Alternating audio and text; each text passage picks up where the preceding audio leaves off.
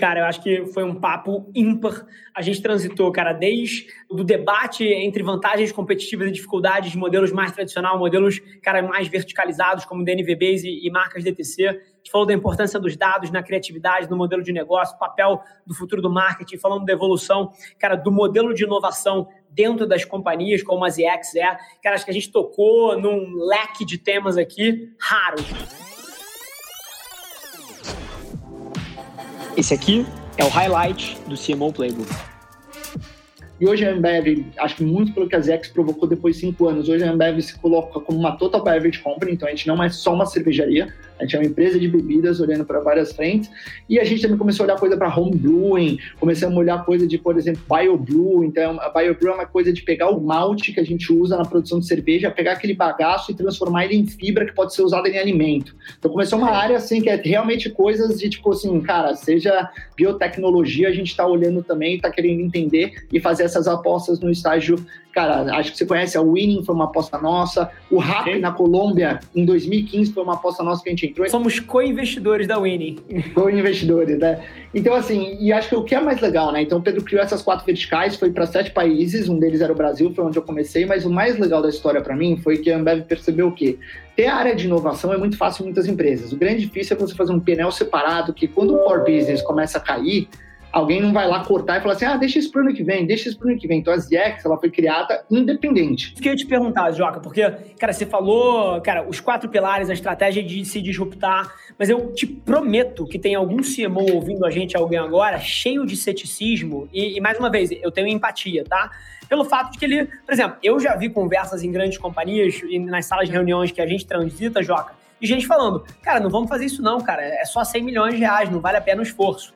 Então, assim, esse é um tipo de argumento que é constante. Como é que você, dentro de uma companhia, consegue construir autonomia para que na hora que a máquina grita, você, como você falou, a hora que a máquina grita, você não para o, o projeto que está nascendo, mas mais do que isso, para que você possa recompensar as suas melhores mentes para criar coisas do futuro que hoje não vão dar dinheiro, mas daqui a cinco anos são o futuro da companhia.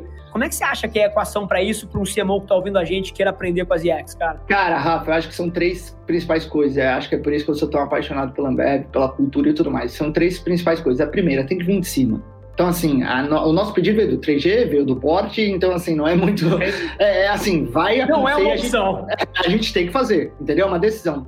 O segundo é quem está fazendo também saber de uma, fazer de uma forma de short, medium, long term. Não é todas as apostas que são daqui 30 anos. A ZX, para te falar em números, eu te falo porque esse número é aberto, ela chegou de. Obviamente, a gente pegou coisas que existiam na companhia que ninguém estava olhando para fazer um baseline básico ali de PNL, mas ela chegou em cinco anos de faturamento a um bilhão de dólares.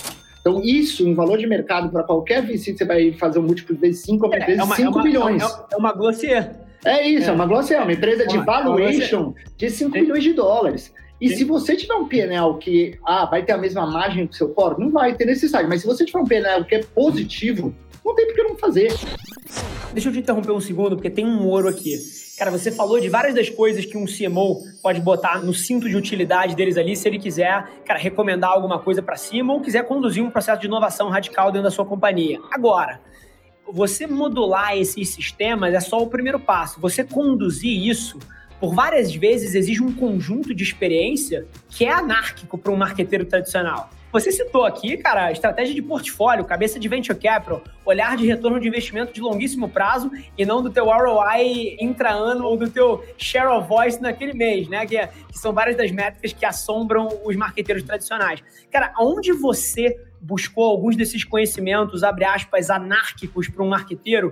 E que tipo de coisas você fez que talvez saiam da caixinha? Ah, eu fiz um MBA, ah, eu fiz um curso. Cara, assim, porque a gente vive num mundo que muda tão rápido que, pelo menos do meu lado, eu imagino que alguém que está numa posição como a sua buscou algumas estratégias diferentes. Cara, eu acho que, sem dúvida nenhuma, acho que o primeiro passo que eu gosto de fazer muito é falar com as pessoas certas. Então, assim, eu, eu sou um cara que eu, eu gosto, me conecto muito bem, tenho muitas pessoas em comum. Então, assim, a primeira coisa é você estar com os amigos empreendedores. Então, assim, é o cara que realmente tem essa realidade sem ter o backup de uma grande empresa. Porque no final das contas a gente está fazendo uma coisa ousada, mas, assim, porra, tem uma grande empresa por trás. Por isso que eu digo que eu, eu ter ido para a Zex era no momento que eu queria empreender, eu acho que a Zex apareceu como o melhor dos dois mundos. Sensação de empreender e aprendizagem de empreender, mas com uma segurança muito maior. Mas quando eu fui, a primeira coisa foi sentar com meus amigos próximos realmente são empreendedores que realmente fizeram na raça e no braço, e entender, e aprender, e ver software, software de gestão, então como eles buscam referência, buscar dados, então assim, a gente também não tinha um monte de softwares pagos por aí, então estatística é um negócio que ninguém dava valor, que hoje é, a ABI Bursinal está fazendo um contrato global com estatística para poder usar como ferramenta oficial, que começou com essa startup, falando, cara, eu não tenho, eu tenho que buscar aqui para fazer meu pitch, é assim que eu construir. Então, eu acho que eu, eu fui buscar muito fora, eu comecei a ler muito e mergulhei muito sobre as direct. Primeiro, no, eu estava na área de craft beers, né? Então, craft beer no US já era uma realidade e tá. gigante tá. na, na, época que eu comecei no Brasil. Então, existia um mercado como benchmark que era assim, cara, vamos para lá. E aí a Ambev também já tinha feito algumas aquisições e a gente começou a viajar e visitar. Então, aprender, visitar, falar com o founder, falar com quem tocava o negócio e para não ficar só no âmbito que acho que craft beer, vamos dizer, é o segmento que você tá, eu também comecei a mergulhar nas D2C, DNVBs e todas elas que já eram uma realidade dos Estados Unidos. Você já tinha a Wobbly Parker, você já tinha a Glossier crescendo muito e comecei a falar, cara, como esses caras operam? Como que é o time de marketing deles, entendeu? Não é um diretor de marketing, então, pô, uma pessoa de UX, uma pessoa de experiência de entrega final, uma experiência de um designer. Então, as UX, foi engraçado que o Dani tinha uma briga muito grande que pendurou por um tempo, mas uma vez falou, cara, como a gente não tem uma pessoa de design dentro da companhia? E parece uma coisa boba, assim, tá, é um design, mas assim, cara, nosso produto é packaging entendeu? É a coisa do, de tá, ver e ser visto. Então, vamos trazer um design. Então, a gente faz um design interno que fazia tudo interno. E eu acho que também é abrir um pouco o leque de parceiros. Acho que a gente tinha um vício, quando você está em empresas grandes, adicionais, dos mesmos parceiros. E quando a gente era pequeno, até para a gente ter menos dinheiro, a gente começou a experimentar muita gente nova, que eu acho que te ensina muito, você aprende muito. Então, pô, aquele estúdio pequeno que tem duas, três pessoas, pô, o freelancer que faz um trabalho incrível. Então, a gente começa a abrir uma coisa e você fala assim, é talvez eu pagava muito caro e talvez nem era a melhor coisa que eu poderia ter, porque essa pessoa às vezes mergulha de uma maneira e fala, cara, é a minha chance, e se entrega. Eu acho que é cercar das pessoas certas, começar com as pessoas certas e ser curioso.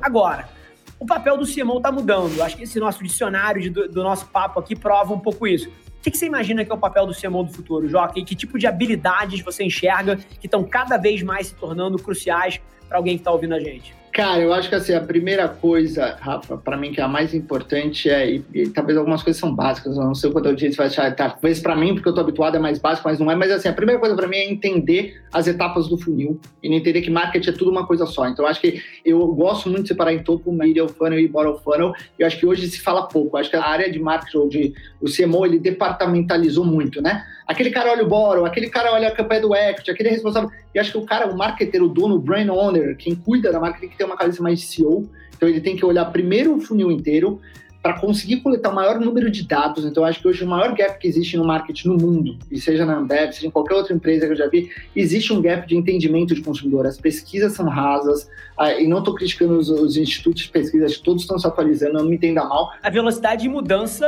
é nova e é um desafio. O teu dado de hoje não deu para amanhã. Bom, gente, super feliz que você ouviu esse trecho do The CMO Playbook. Não esquece de se inscrever, sai episódio novo toda segunda-feira, trazendo um grande nome desse mercado para bater um papo comigo. E, sinceramente, independente de você trabalhar especificamente com marketing ou publicidade, eu tenho certeza que tem capacidade de agregar valor para qualquer executivo. Te espero lá. Um abraço.